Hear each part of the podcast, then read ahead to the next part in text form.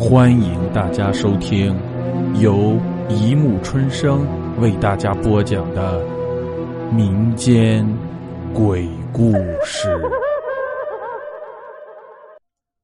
第四百三十集《肉香》大结局。天色渐渐的亮了，我茫然的坐了很久，直到阳光洒满了我的房间，驱除了那股唐朝的气味我把信全都放好，带着信赶往我堂兄所在的研究所。堂兄早已在等我了，他以一种奇怪的眼神看着我。哎，你的脸色真难看，一夜没睡。呃，是不是你一定把信全看完了？你相信吗？我不知道，可我知道，昨天晚上我对你说什么都没有。呃，是我骗了你，我不愿你看下去。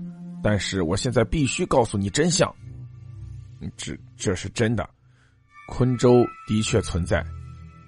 乾为男，坤为女，顾名思义，昆州是一座以女人为主的城市。在安史之乱后的第十年，突然发生了全城的巨大灾难，男人几乎全都死光了，于是这座城变成了死城，被放弃。如今只剩下了一堆田野中的废墟，在史书上也没留下任何记载。我花了整整一年才研究出成果的。事实上，在中国的历史上，被围困的城市中发生过吃人肉的事情绝对不止一次。那么，我们的那位祖先呢？这位名讳蔡进德的先人，在收到段路给他最后一封信的当晚，举火自焚。没人知道原因，而这些信却奇迹般的保存了下来。那么说，真的有鬼？呃，不不不不，呃，根本不存在什么世俗认为的鬼魂。那的确是段路的臆想，是他长期自我封闭的结果。他一直有一种强烈的罪恶感，他独自忏悔了十年，内心充满了痛苦和对爱人的思念。于是，在精神上，他产生了幻觉。这是一个人心灵深处不断斗争的结果，他失败了，他败给了他自己的灵魂，于是他的灵魂就不属于他自己了。所谓的灵魂，其实就是他自己，他的另一个自我，另一个代表爱人的自我。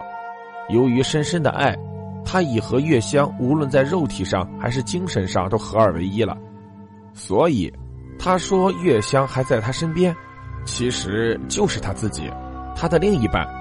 他的精神已经一分为二，也就是所谓的双重人格，一切都源自他的内心，一切都源自他对月香的爱。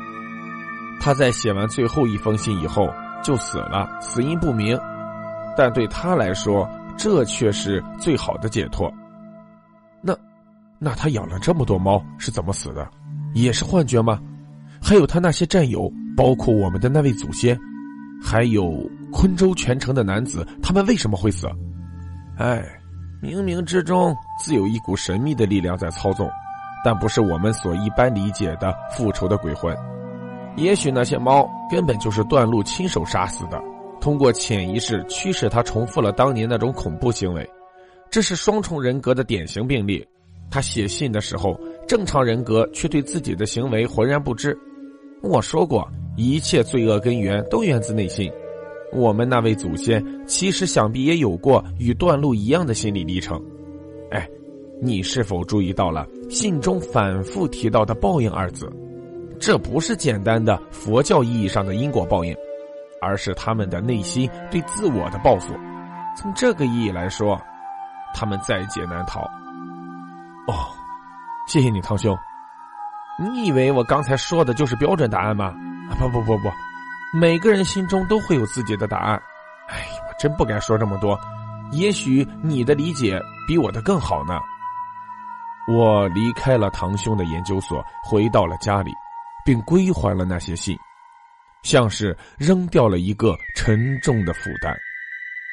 晚上，妈妈为我烧了一锅肉汤，妈妈没有察觉到，我的眉头掠过了一丝恐惧。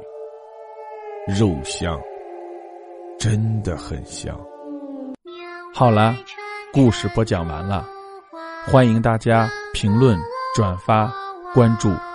谢谢收听。